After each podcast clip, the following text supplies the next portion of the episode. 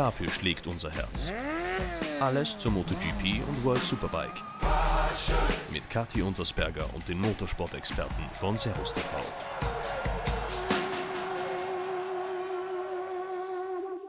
Es wird früher dunkel, die meisten haben ihre Motorräder schon eingewintert, aber auf den Rennstrecken dieser Welt geht's nach wie vor heiß her. Damit Servus und herzlich willkommen zu einer erneuten Episode von Passion. Ich bin die Kati und in den nächsten Minuten möchte ich euch ein kleines, aber nicht unbedeutendes Thema im Motorsport näher bringen, nämlich wie wichtig ist der Teamzusammenhalt in Bezug auf die fahrerische Leistung. Und dafür freue ich mich schon, Jochen Kiefer als Gast zu haben. Er ist Teamchef von Kiefer Racing und konnte 2011 den Moto2 WM-Titel mit Stefan Bradl einfahren, unserem zweiten Gast. Dieser wird uns erzählen, wie sehr ihm die Unterstützung der Kiefers geprägt hat und was er im Laufe seiner Karriere dazu lernen konnte. Der dritte Gast ist der Österreicher Max Kofler, der von seiner Rookie-Saison in der Moto3 WM erzählen wird und darüber, wie sehr ihm sein Team beim Einstieg geholfen hat. Also dann, bevor es ins nächste Rennen geht, kommen wir gleich zu unserem ersten Gast, Jochen Kiefer.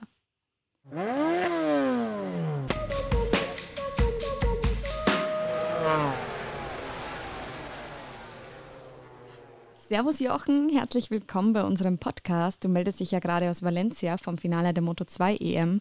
Wie geht's euch denn da? Ja, hallo, das ist korrekt. Es ist äh, okay, wir haben super Wetter hier, wir haben 25 Grad und Sonne, das ist also wahnsinnig toll noch jetzt für die, für die Herbsttemperaturen, äh, die wir zu Hause haben. Aber äh, sportlich gesehen ist es im Moment ein bisschen schwierig. Äh, Lukas ist jetzt seit zweieinhalb Monaten nicht mehr auf einer Moto2 gesessen und hat jetzt noch ein bisschen Probleme mit der Hand, mit der Verletzung und tut sich relativ schwer, mit dem Motorrad im Moment umzugehen hier auf der Strecke. Und jetzt haben wir gerade das dritte Training beendet und das hat sich leider mit einem Sturz verabschiedet von der Seite. Gibt es bessere Tage als heute, aber das ist auch Rennsport, gehört dazu. Habt ihr denn dann auch ein Ziel für dieses Wochenende oder ist es erstmal einfach das Wochenende unter Anführungsstrichen genießen und das Finale genießen und dann äh, entspannt in die wohlverdiente Saisonpause gehen? Ja, gut, die Saison äh, hat spät angefangen und ist jetzt schon wieder zu Ende. Also äh, das war eh eine ganz kurze Saison von der Seite. Ähm, ja, sind wir eigentlich nicht froh, dass es jetzt zu Ende geht, weil wir könnten jetzt noch gerade weitermachen. Aber äh, ja, natürlich, wir müssen jetzt schon planen wieder für nächstes Jahr und ja, muss auch mal, es dann weitergeht, was wir zu machen dann. Ja, sind wir gespannt. Aber um zum Thema des heutigen Tages zu kommen, äh, Teamwork im Motorsport, da seid ihr ja vom Mechaniker über die als Teamchef bis zum Fahrer ja alle mit Leidenschaft dabei, egal äh, ob es gerade ja. gut läuft, ob es gerade nicht so gut läuft. Als Außenstehender kann man definitiv sehen, gerade bei euch kann man diesen Team Spirit, diese Passion spüren. Wie siehst du mhm. das als Teamchef? Würdest du das so bestätigen? Das würde ich auf jeden Fall bestätigen. Das habe ich mir auch schon immer, auch mein Bruder, immer auf die Fahne geschrieben, dass so ein äh, Grand Prix-Team oder auch Rennsportteam, egal ob es Grand Prix oder auch nationale Meisterschaften sind, äh, primär richtig funktioniert erst, wenn alle Leute an einem Strang ziehen und äh, dementsprechend alle motiviert sind. Und das Ganze jeder im Einzelnen, die Leute, vom, die die Reisen machen, die den LKW putzen, bis zum Fahrer, dass sie einfach an der Arbeit, die sie machen, auch Spaß dran haben. Und dann läuft es schon mal viel einfacher als äh, andersrum. Und ihr habt ja, also wie, wie gerade angesprochen, natürlich mal eine schlechtere Saison oder mal eine bessere Saison gehabt, aber habt ja dennoch nicht aufgegeben und viele Erfolge feiern können schon. Allen voran ja zwei ja. WM-Titel. Äh, sprechen wir mal über den, den ersten, den Moto2-Titel mit Stefan Bradl 2011. Die Zusammenarbeit bei euch begann ja 2008 und da konnte man auch schon auf Anhieb merken, okay, das passt bei euch, die Chemie, die stimmt. Äh, war das mhm. dann auch das Erfolgsgeheimnis, so wie du es jetzt auch angesprochen hast? Gut, äh, man muss ganz klar sagen, wir sind 2008 mit Stefan Bartel zusammengekommen. Die Harmonie war gleich da. Wir haben uns gut verstanden mit der ganzen Familie, mit, äh, mit Stefan und auch das hat top funktioniert. Man muss aber auch dazu sagen, das war das erste Jahr, in dem wir auch Werksmaterial bekommen haben und äh, dementsprechend auch gut aufgestellt waren. Die Jahre zuvor haben wir halt als Privatteam gekämpft, sage ich mal, mit stumpfen Waffen. Dies, das war das erste Mal, wo wir dann auch wirklich Top-Material hatten, aber auch einen Top-Fahrer und wir hatten ein Top-Klima. Und da ging das ehrlich gesagt von 2008 bis 2011 zum WM-Titel mit Stefan sehr spielerisch und einfach, muss ich sagen. Was war denn das Ausschlaggebende in der Zusammenarbeit mit Stefan? wo, wo ihr gemerkt habt, okay, ähm, das unterscheidet ihn von anderen Fahrern, da kann man wirklich mit dem mhm. also äh, Material des vorhanden ist arbeiten. Den wir mit Stefan hatten, ist einfach, dass der Stefan extrem gut spürt, was auf dem Motorrad passiert und das den Mechanikern und den Technikern rüberbringen kann, was da passiert. Und die Techniker brauchen es im Prinzip nur noch im Data-Recording zu vergleichen und äh, nachzuvollziehen und dann hat es jedes Mal wirklich übereingestimmt. Also das ist, äh, ich habe jetzt schon viele Fahrer miterlebt, aber äh, Stefan macht äh, die besten Aussagen auf dem Motorrad, was uns weiterhilft, weitere bessere Performance zu bekommen. Äh, ich meine, nicht umsonst ist er jetzt im Moment auch Testfahrer der Honda und macht da auch einen top Gibt es denn da auch manchmal den Moment, äh, wenn es die Zeit zulässt und ihr mal einen Sonntag Zeit habt, äh, schaut ihr dann auch manchmal äh, GP oder schaust du dann manchmal GP und erkennst in Stefans Stil so, so ein paar Sachen wieder, die er, die er früher auch schon so gemacht hat oder so hatte? Ja, also ich gucke im Moment, so, also eigentlich habe ich bis jetzt keinen Compris äh, ver, ver, verpasst. Ich habe alles gesehen, alles war immer dabei.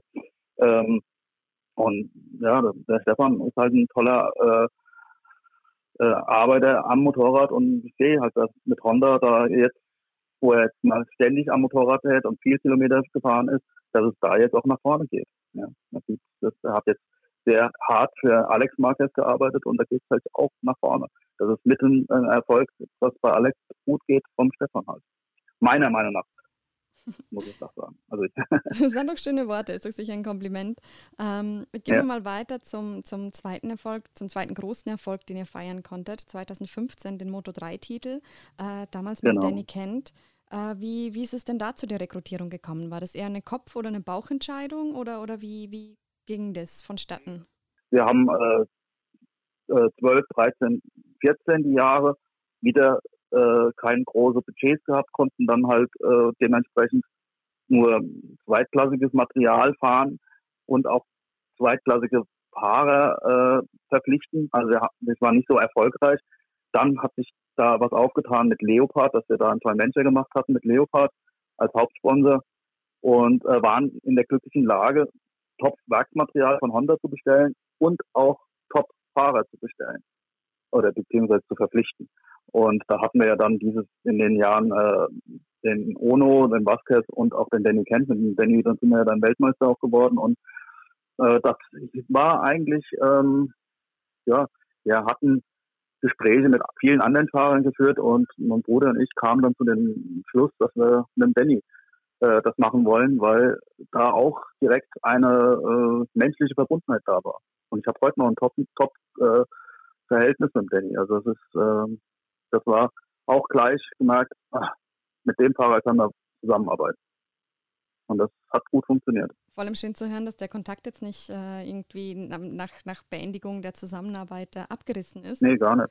Das ist schön. Nee. Aber ihr hattet ja auch äh, 2015, soweit, soweit ich das jetzt als Außenstehende mitbekommen habe, was man im Laufe der Saison mitbekommt und was man bei Interviews mitbekommt, hattet ihr 2011 wie auch 2015 mit Stefan wie auch mit Danny das Problem. Am Anfang sind sie frei gefahren, haben Punkte gesammelt genau. und als dann der Titel näher kam, waren sie so ein bisschen verkrampft, haben sie vielleicht ein bisschen mehr genau. nachgedacht.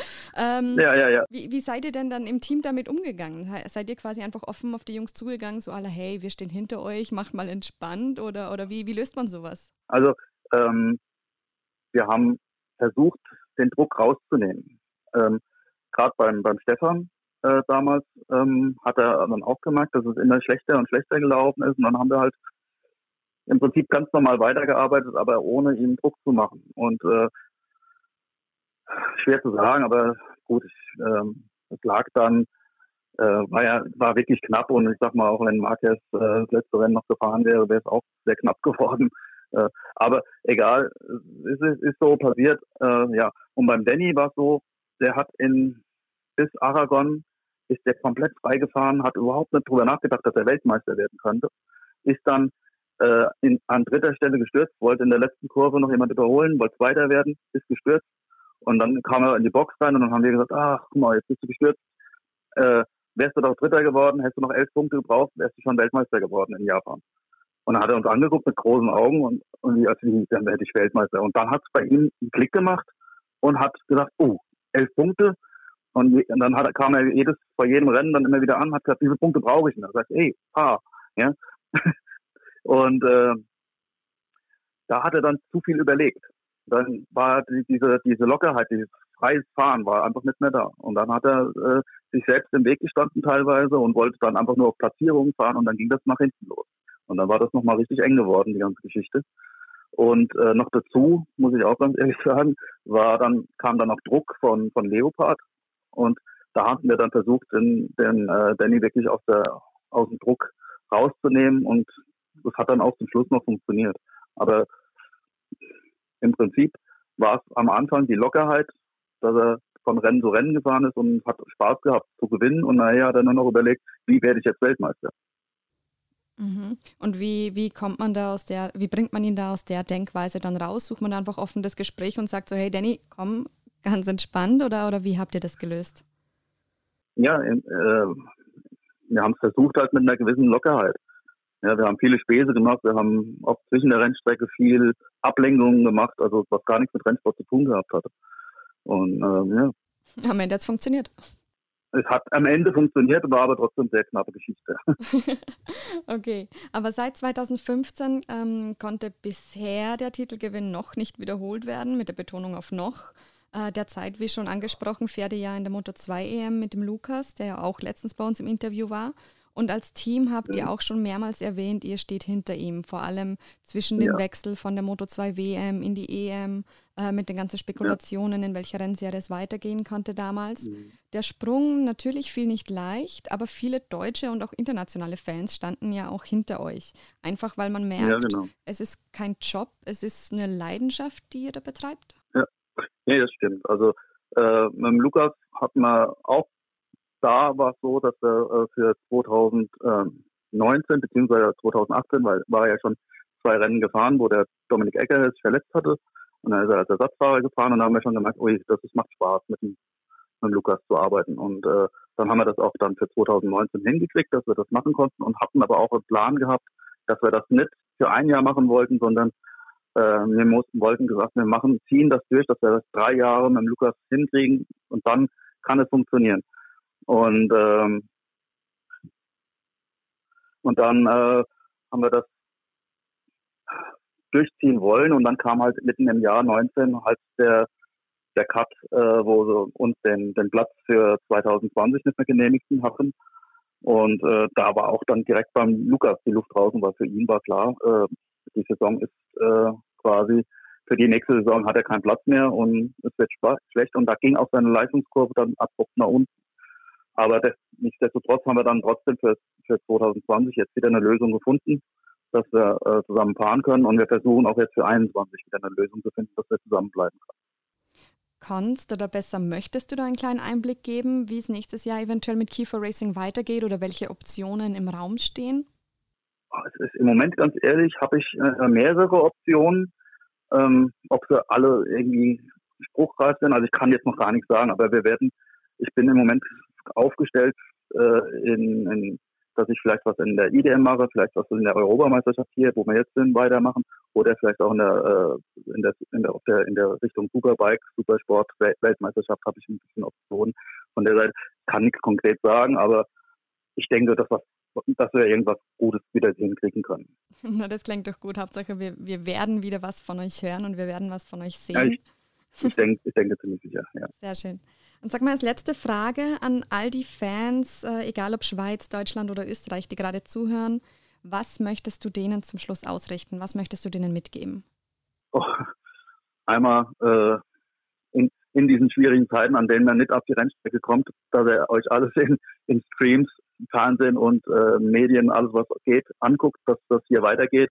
Und ich hoffe, dass, wir, dass wir äh, nächstes Jahr wieder alle Fans an der Strecke auch äh, äh, begrüßen können und dass es wir irgendwann wieder zu normalen Umständen und Renn, einen guten Rennsport wieder machen können und der normalen Voraussetzungen. Na, das auf Male. Das wäre toll. Das wäre wirklich toll. Aber ich hoffe, ich, ich bin zuversichtlich, dass wir das hinkriegen, dass das nächstes Jahr besser wird. Ja, ich auch. Ich Sehr auch. schön. Na dann, äh, Jochen, vielen lieben Dank, dass du dir Zeit genommen hast. Und noch toi toi toi in Valencia. Ja, vielen Dank.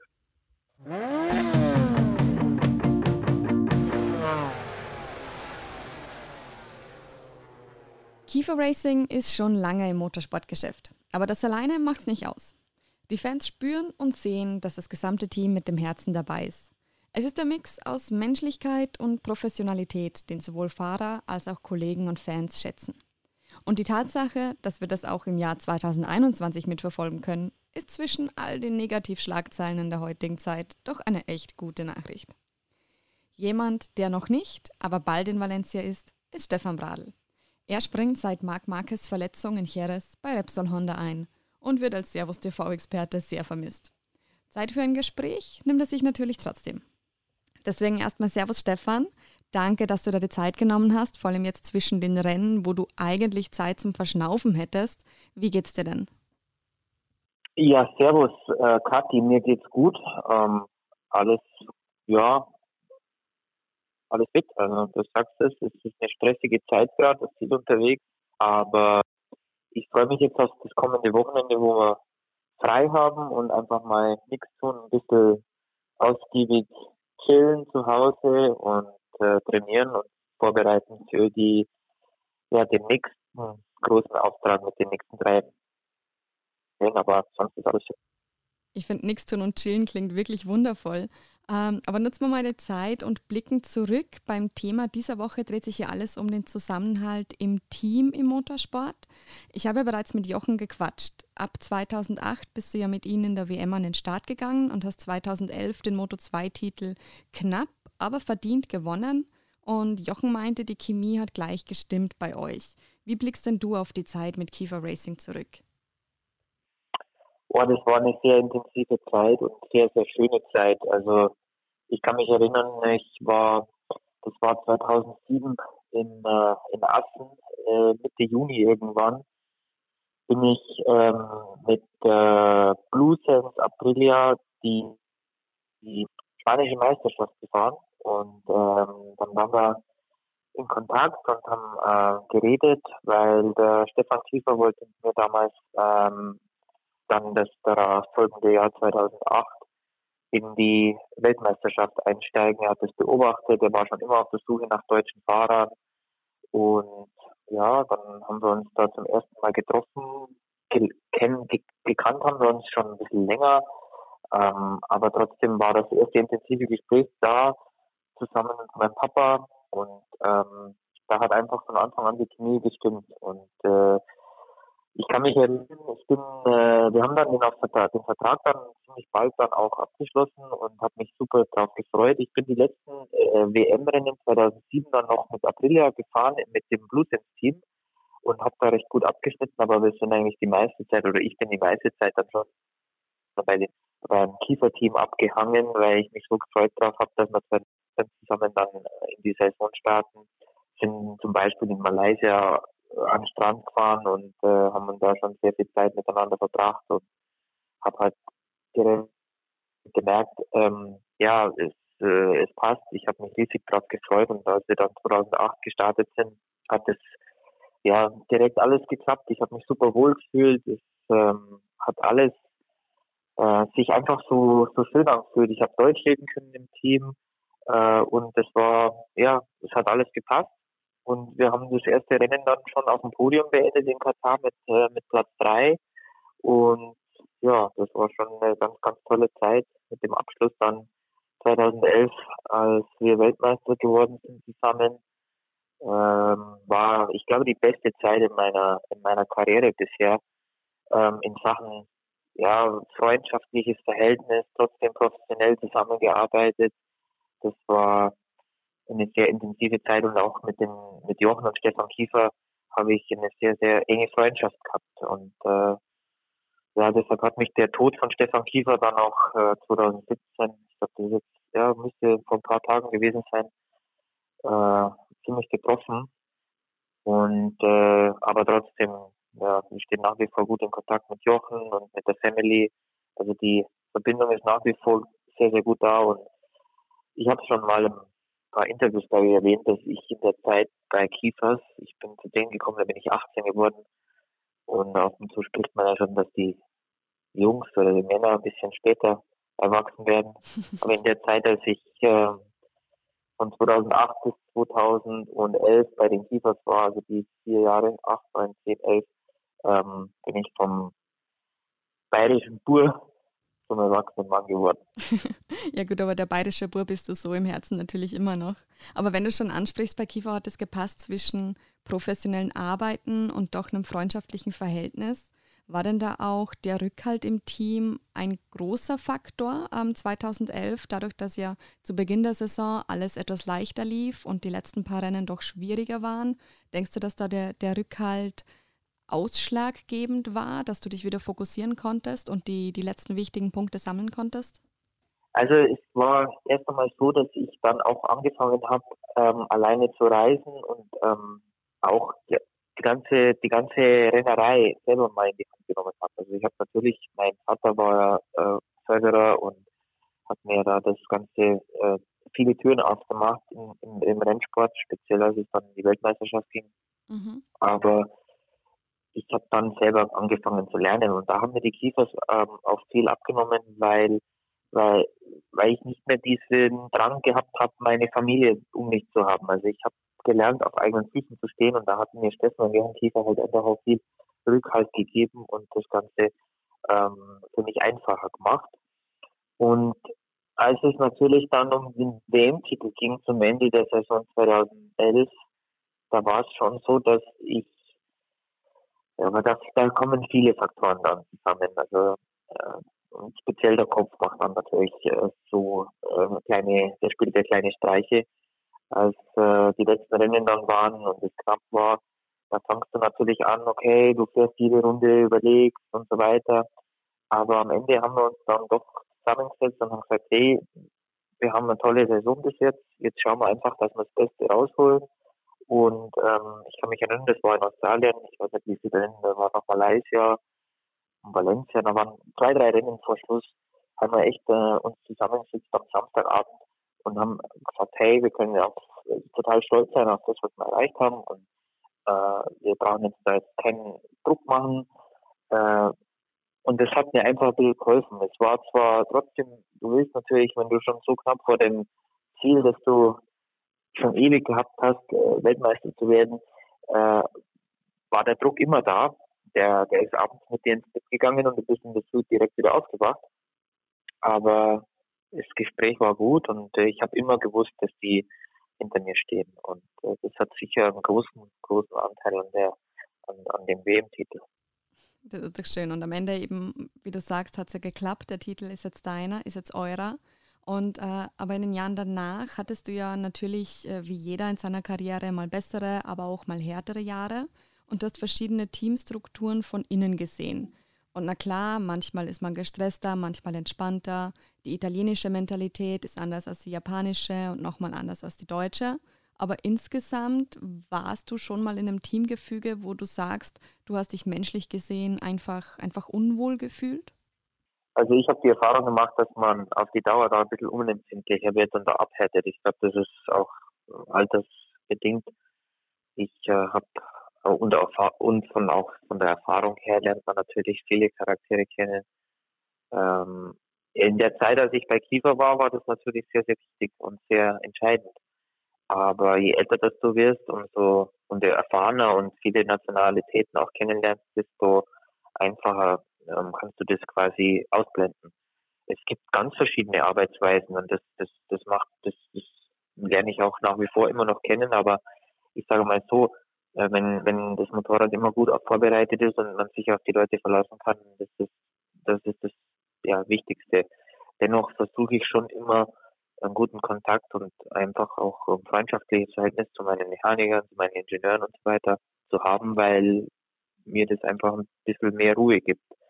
Und da ist es, glaube ich, auch mm, so wie im normalen Leben. Mit manchen Leuten kommt man ein bisschen einfacher und besser zurecht. Da passen die Sympathien und ähm, mit manchen ist es vielleicht ein bisschen schwieriger. Aber ich habe damit gelernt, umzugehen und äh, ja, man muss einfach sich professionell verhalten. Es ist ganz normal, wie wenn man da auf, auf, auf die Arbeit geht und, und, und versucht einfach das Beste daraus zu holen. Also ich äh, habe natürlich die Erfahrung gemacht, als ich 2015 äh, bei Forward Yamaha unterschrieben habe, da habe ich schon gemerkt, dass das ein anderes Arbeitsverhältnis oder ein anderes Arbeitsumfeld ist, als ich das ähm, bisher gekannt habe. Ähm, aber ja, man, es ist immer so ein Lebensabschnitt. Da nimmt man einfach die Erfahrung mit, die man gesammelt hat und, und kann damit dann für, für die Zukunft besser umgehen und das einsortieren. Aber grundsätzlich ist es aber auch, glaube ich, bei jedem Rennfahrer so, in, äh, auf einem sehr hohen Niveau versucht man schon, äh, die Leute um sich zu haben, die einem ein angenehmes Gefühl geben und man mit denen man gut zurechtkommt. Weil das ist einfach so ein bisschen eine Wohlfühlatmosphäre. Und äh, aber ich habe das Gott sei Dank eigentlich in meiner Karriere sehr, sehr häufig gehabt, dass ich ein sehr schönes und ähm, angenehmes Klima in, in der Box hatte mit, mit netten Leuten um mich herum. Na, das klingt, klingt doch gut und ich hoffe, dass das auch natürlich weiterhin so bleibt. Jetzt bei HRC bist du ja sehr geschätzt, bei uns natürlich auch, aber bei uns äh, steigst du leider nicht auf dem Bike, da geht es leider nicht. Ähm, bei, HRC, bei HRC trägst du viel zur Entwicklung bei, auch wenn der Saisonbeginn natürlich jetzt eher schwieriger lief. Aber wie läuft bei euch denn das Teamwork? Da du ja jetzt gerade auch als Werksfahrer an den Start gehst, nicht als Testfahrer, hast du ja jetzt teilweise andere Leute um dich rum als sonst. Ist das korrekt? Ja, ähm, vor allem das hat, das hat sich auch immer in den, ich bin jetzt drei Jahre HRC-Testfahrer und das Team oder das Testteam hat sich immer ein bisschen verändert. Da gibt es dieses japanische Rotationssystem. Es kommen und gehen immer oder relativ schnell viele Ingenieure äh, und es kommen auch wieder, die neu angelernt werden. Ähm, das ist relativ ähm, normal in, in der japanischen Mentalität, weil die sehr viel, ich weiß nicht wieso, die haben ein Rotationssystem, wo die Leute dann immer von einer ähm, Abteilung in die nächste wandern und ähm, ja, man, man man lernt da immer wieder neue Leute kennen und die, die arbeiten natürlich auch ganz anders. Aber ähm, wir haben uns jetzt da ein sehr, sehr gutes Testteam und die Struktur geschaffen, die sehr, sehr gut ist. Wir sind da auch einige Deutsche. Und ähm, nein, da habe ich natürlich eine andere Herangehensweise als jetzt als äh, Werksfahrer, äh, um, um, um Punkte zu fighten oder, oder permanent die Saison zu bestreiten, wobei ich ja momentan gerade beides mache. Aber ich, ähm, wie gesagt, habe damit gelernt, äh, umzugehen und es ist nach wie vor immer ein bisschen eine Challenge, dann neue Leute ähm, zu verstehen, speziell wenn es natürlich nicht in der eigenen Landessprache ist. Äh, man muss da schon auch äh, das, wenn man die Eindrücke, die man jetzt speziell bei einem Entwicklungsmotorrad hat, wenn man die wiedergibt und wenn man, wenn man sieht, äh, was die alles notieren und welche, welche ganzen Informationen die aufschreiben, ist es mir schon auch wichtig, dass ich, äh, dass das nicht verpufft, dass das einfach auch äh, Anklang findet und dass das, ähm, dass das nicht nutzlos irgendwie im Computer eingetippt wird und dann äh, nichts mehr passiert. Und da ist äh, schon auch Leute dabei, die mir das Ganze auch ein bisschen äh, nachverfolgen, ob auch das Ganze Sinn gehabt hat, weil durch das japanische Rotationssystem geht dann natürlich auch ein bisschen was manchmal verloren. Ähm, aber da haben wir ganz gut jetzt ähm, die Richtung gefunden. Und ja, aber es ist wichtig, verschiedene Nationalitäten im Team zu haben, dass nicht alle Spanier sind oder nicht alles Italiener und nicht alles Deutsche, weil dann, ähm, wie soll ich sagen, dann bleibt ein bisschen so die, die Spannung drin und ähm, dieses, dieses ja, zielführende Arbeiten ist ein bisschen leichter. Na klar, und solange alles bei jedem richtig ankommt, dann, dann kann es hoffentlich nur gut gehen. Man merkt ja auch bei dir, du hast reingefunden, ihr seid auf dem richtigen Weg. Wenn du jetzt diese Saison zu Ende fahren kannst, was wäre denn theoretisch möglich? Oder, oder besser gesagt, was hast du dir denn selbst als Ziel gesetzt noch? Ähm, ich habe mir als Ziel gesetzt, dass wir halt weiterhin in, solide in die Punkte fahren. Ähm, es ist nach wie vor so, dass wir natürlich auch beides ein bisschen verbinden, ähm, unter, unter Rennbedingungen neue Teile ausprobieren. Äh, wir wissen, dass wir ähm, nicht ums Podium fahren werden. Also das ist jetzt sehr unwahrscheinlich. Würde mich natürlich freuen, wenn es so wäre. Aber ich habe mich jetzt ganz gut reingefunden. Es war anfangs sehr schwierig, weil wir natürlich äh, von null auf auf Vollgas gestartet sind. Und äh, ich war dann den Rennrhythmus in dem Sinn auch nicht mehr gewöhnt, vor allem so Schlag auf Schlag. Aber ähm, ich glaube, dass wir jetzt in der richtigen Spur sind und es haben die letzten Rennen gezeigt, dass wir eine klare Steigerung erzielt haben. Da bin ich sehr happy drüber und ich hoffe, dass wir die in einer ähnlichen Art und Weise wie bisher dann auch fortführen können. Weil ich glaube schon, dass wir das Potenzial haben und ich selber merke auch, dass ich wieder ganz gut reinkomme, dass ich dieses, dieses, diesen Rennrhythmus, dieses Rennwochenende wieder so angehe wie damals, wie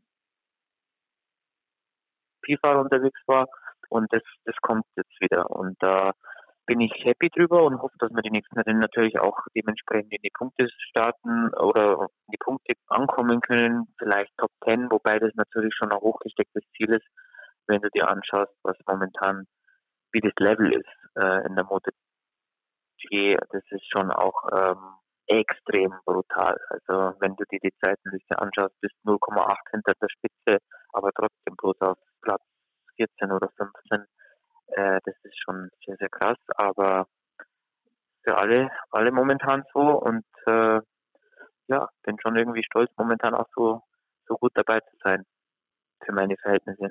Ja, das kannst du auf jeden Fall sein. Bei uns sind die Daumen natürlich gedrückt. Du weißt eh, dass wir dich finden, sobald du am Grid stehst.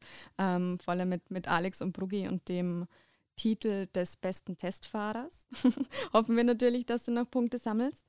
Aber jetzt als letzte Frage, wenn wir jetzt schon darüber quatschen, dass eben diese Mischung aus Job erledigen, Umfeld zufriedenstellen, sich selber aufs Umfeld verlassen können, natürlich schwierig ist, natürlich in jedem Job, aber hier, wo man sich in jeder Session quasi in Gefahr begibt, nochmal mehr.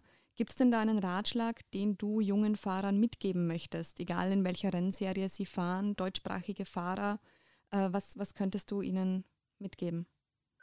Ähm, gute Frage bin selber gerade dabei, so ein bisschen den Nachwuchs im deutschsprachigen Raum zu beobachten und vor allem zu schauen, ob und was so da nachkommen könnte. Also will jetzt nicht zu viel verraten, aber möchte mir da in Zukunft vielleicht ein bisschen äh, mehr darum kümmern, was da so, was da so denn möglich sein könnte.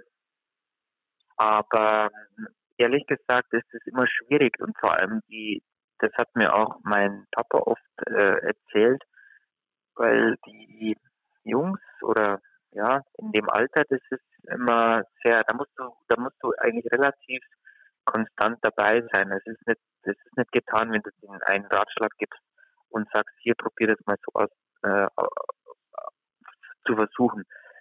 Äh, das ist schon eher mehr hat es mit mit mit an der Hand nehmen und, und betreuen zu tun. Äh, also ein salopper Ratschlag fällt mir jetzt auch ehrlich gesagt gar nicht ein. Äh, es ist schon wichtig, weil speziell im deutschsprachigen Raum haben wir momentan eher Aufholbedarf. Ich sehe das in, im Rookies Cup und, und generell in Italien und Spanien wird da deutlich besser ähm, Nachwuchsleistung oder Nachwuchsarbeit gemacht. Da, da haben wir Aufholbedarf und deshalb möchte ich da jetzt, ich kann da jetzt ehrlich gesagt auch gar nicht wirklich einen Ratschlag geben, sondern möchte mir das ja aus nächster Nähe in Zukunft mal anschauen und, und vielleicht versuchen da ein paar äh, Leute ausfindig zu machen, denen man dann peu à peu so immer am Rennwochenende oder so mal ein bisschen über die Schulter schaut und dann bei aktiver Gelegenheit dann Tipps geben kann. Das ist eher, glaube ich, hilfreich in meiner Ansicht. Aber ich finde, das klingt doch gut und vor allem hast du ja wie ich gehört habe, so ein paar Fernseh-Connections, wo man dann vielleicht auch eine Plattform bieten kann, wenn, wenn jemand den Sprung schafft? Das ist richtig, ja. Also es, die Möglichkeiten sind da. Ich äh, möchte mich da auch in Zukunft ein bisschen einbringen, aber jetzt auch noch nicht zu viel Preis geben, weil momentan erlaubt mir die Zeit nicht, dass ich gerade da äh, mich jetzt äh, voll drauf fokussiere. Aber es kommen bestimmt auch wieder ruhigere Zeiten über den Winter und dann schauen wir, was nächstes Jahr sich ergibt. Na, wir sind definitiv gespannt. Wir werden das so ein bisschen, ein bisschen verfolgen. Vielen lieben Dank für den kleinen Einblick auf jeden Fall. Und danke, dass du dir die Zeit genommen hast heute für den Podcast. Und für die nächsten Rennen natürlich, wie gesagt, wir sind ja natürlich mit dabei, aber trotzdem toi toi toi und alles, alles Gute. Dankeschön, Spaß gemacht. Bis dann.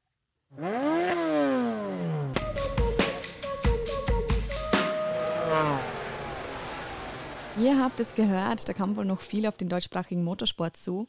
Nachwuchs gibt es da derzeit leider wenig, doch ein paar Fahrer schaffen es doch in die WM. Wie zum Beispiel der Österreicher Max Kofler, der sich in seiner Rookie-Saison in der Moto 3 befindet. Das heißt, dass er noch viel lernen muss. Aber auch hier ist das Team eine große Stütze. Aber Max, erstmal Servus. Schwierige Saison bisher. Jetzt gerade befinden wir uns zwischen den Spanien-Stops. Es ist jetzt ein Wochenende Pause zwischen Aragon und Valencia. Aber laut Instagram bist du immer noch in Spanien oder schon wieder in Spanien, korrekt? Ja, genau. Also ich bin jetzt schon in Valencia da an der Rennstrecke. Das Wochenende ist die, die TV da, wo ja mein Bruder in der, der Superstock 600 fährt in der Europameisterschaft. Und ja, ich bin da diesmal ein bisschen als Riders Coach und Gehilfe dabei. Aber schön, dass du da die, die Familie unterstützt, die ja im Gegenzug natürlich auch für dich da ist. Vor allem bei dir ist es ja nochmal ein, ich nenne es mal, Stückerl extra mit der Motorsportleidenschaft in der Familie. Aber auch das Team bzw. der Zusammenhalt im Team ist ja sehr wichtig. Wie sieht das da bei dir aus? Wie ist die Situation bei dir mit Chip Green Power? Ja, bis, bis jetzt war, war das Verhältnis eigentlich immer sehr gut. Es, es hat keine keine, keine Themen geben, wo man sich nicht einig waren so richtig oder es hat nie Streitpunkte gegeben. Oder mit meinem Teamkollegen zum Beispiel verstehe ich mich extrem gut, was, was für mich wirklich hilfreich ist, weil ich einfach immer wenn habe mit Erfahrung neben mir, wo ich fragen kann, wie funktioniert das, wie geht das, was mir immer hilft.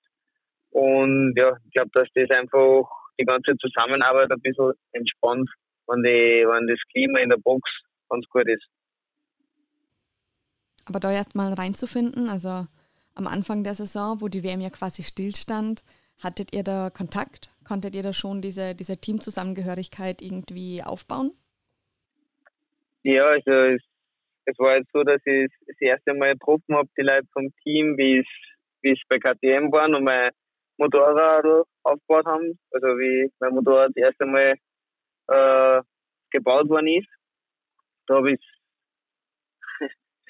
da habe ich besucht, wie sie, es da zusammengebaut haben. Da habe ich es einmal ein bisschen kennengelernt. Sie sind auch dann noch zu mir heim ins, ins Gasthaus von meinen Eltern gekommen, haben da äh, natürlich ein Schnitzel gegessen. Und da sind wir dann das erste Mal zusammengesessen, war, war sehr angenehm, gleich von Anfang an. Und natürlich haben wir eine WhatsApp-Gruppe im Team, wo man dann einfach Kontakt hat und immer wieder ein bisschen was reinschreibt, dass man ja eben wie gesagt im Kontakt bleibt und sich vielleicht am Anfang ein bisschen kennenlernt. Also sehr wichtig, Schnitzel geht immer, sehr gut gemacht. Ähm, aber würdest du dann mal den, den Zuhörern erklären, wie das da für dich abläuft an einem Wochenende? Mit wem hast du da am meisten Kontakt im Team? Mit wem eher weniger? Wie, wie, wie ist das für dich? Ja, am meisten Kontakt an, an so einem Rennwochenende habe ich äh, mit meinem Crew Chief und mit meinem Data Guy, also mit, mit dem Xavi, das ist mein, mein Crew Chief, der, der immer so ein bisschen entscheidet, was wir machen, in welche Richtung gehen wir vom Vorwerk, was, was glaubt er ist am besten, wie wir es Motorrad verbessern können. Mit dem bespreche ich, was ich für Reifen fahre, was ich für Strategie mache.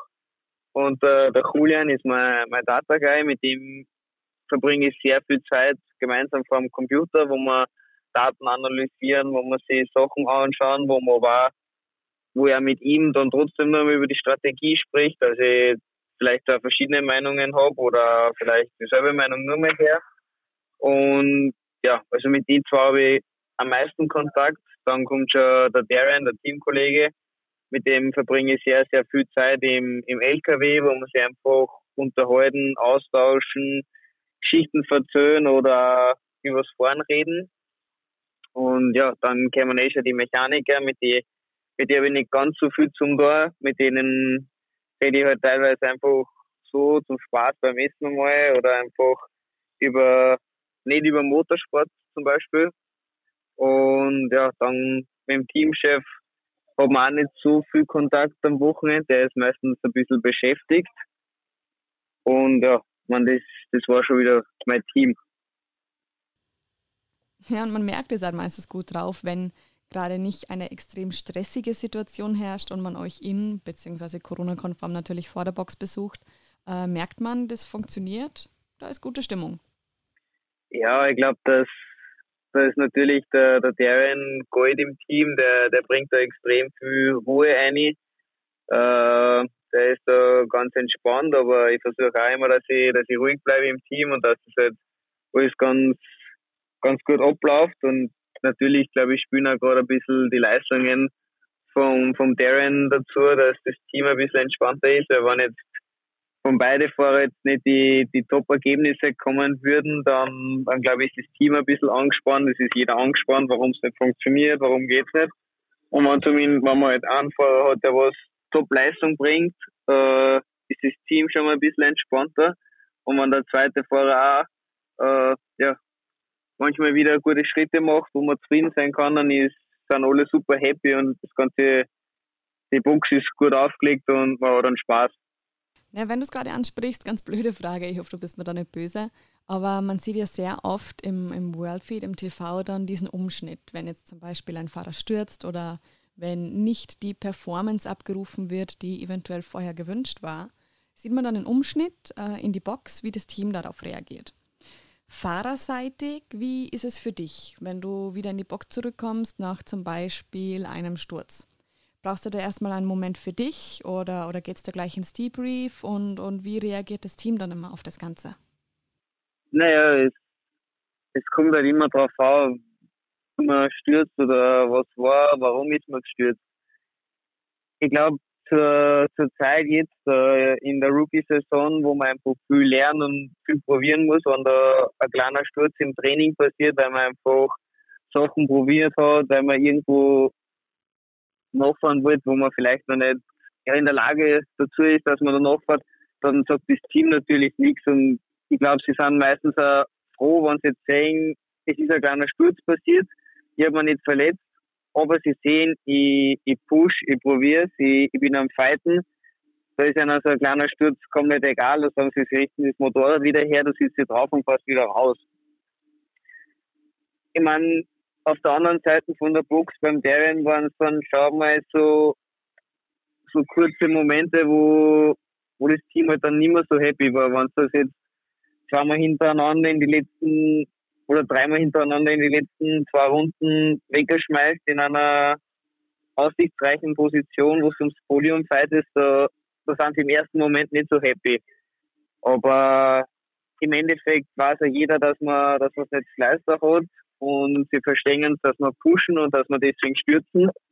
Und von dem her wird nie wer, wer besser, wenn wir da jetzt stürzen und es wird immer so sein, dass man das einfach analysiert und ja, schaut, dass man daraus lernt. Ja, man arbeitet ja auch auf ein gemeinsames Ziel hin und da was daraus lernen zu können, ist dann natürlich auch wieder positiv. Aber apropos gemeinsames Ziel, uns stehen ja noch drei Rennen bevor bis zur wohlverdienten Winterpause. Was hast du dir selbst vorgenommen? Was möchtest du in den nächsten drei Rennen noch, noch für dich mitnehmen oder für dich erreichen?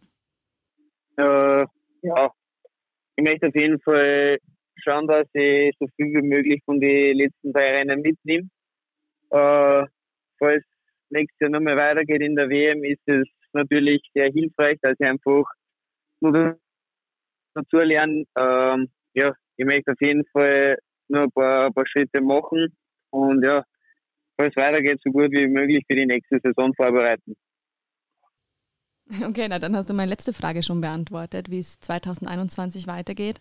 Aber nachdem das ja noch unklar ist, gibt es zumindest schon einen Anhaltspunkt, wann wir Näheres erfahren werden? Äh, kann ich jetzt nicht sagen, wann, wann wir das äh, bekannt geben. Äh, ich hoffe natürlich, dass es in der, in der WM weitergeht, aber ich kann soweit noch nichts sagen dazu. Äh, macht alles mein Papa die Vertragsverhandlungen im Hintergrund. Ich versuche einfach, dass ich ihm da bestmöglich hilfe und mein Bestes immer gebe. Und dann werden wir sehen, wo wir nächstes Jahr fahren. Na dann drücken wir mal die Daumen und schauen, was passiert. Wenn es dann soweit ist, wir wissen, wo wir dich finden, du weißt, wo du uns findest. Bis dahin auf jeden Fall erstmal danke, dass du dir Zeit genommen hast und für deinen Bruder ja. und für dich nächste Woche dann alles, alles Gute in Valencia. Dankeschön, danke.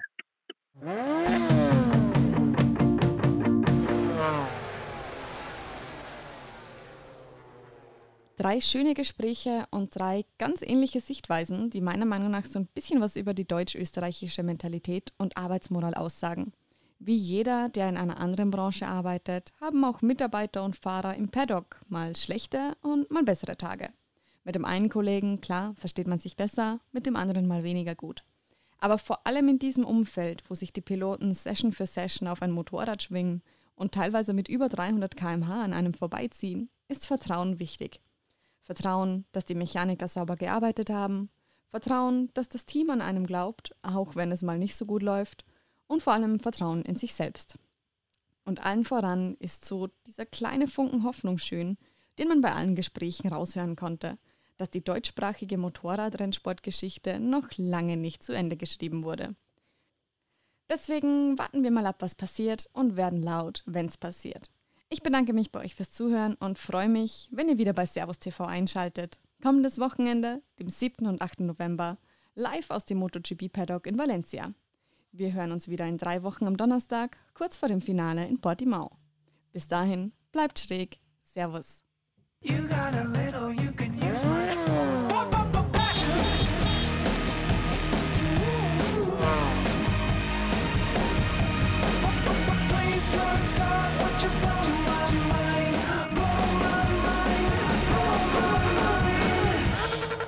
Passion, der Motorsport-Podcast von Servus TV. Dafür schlägt unser Herz.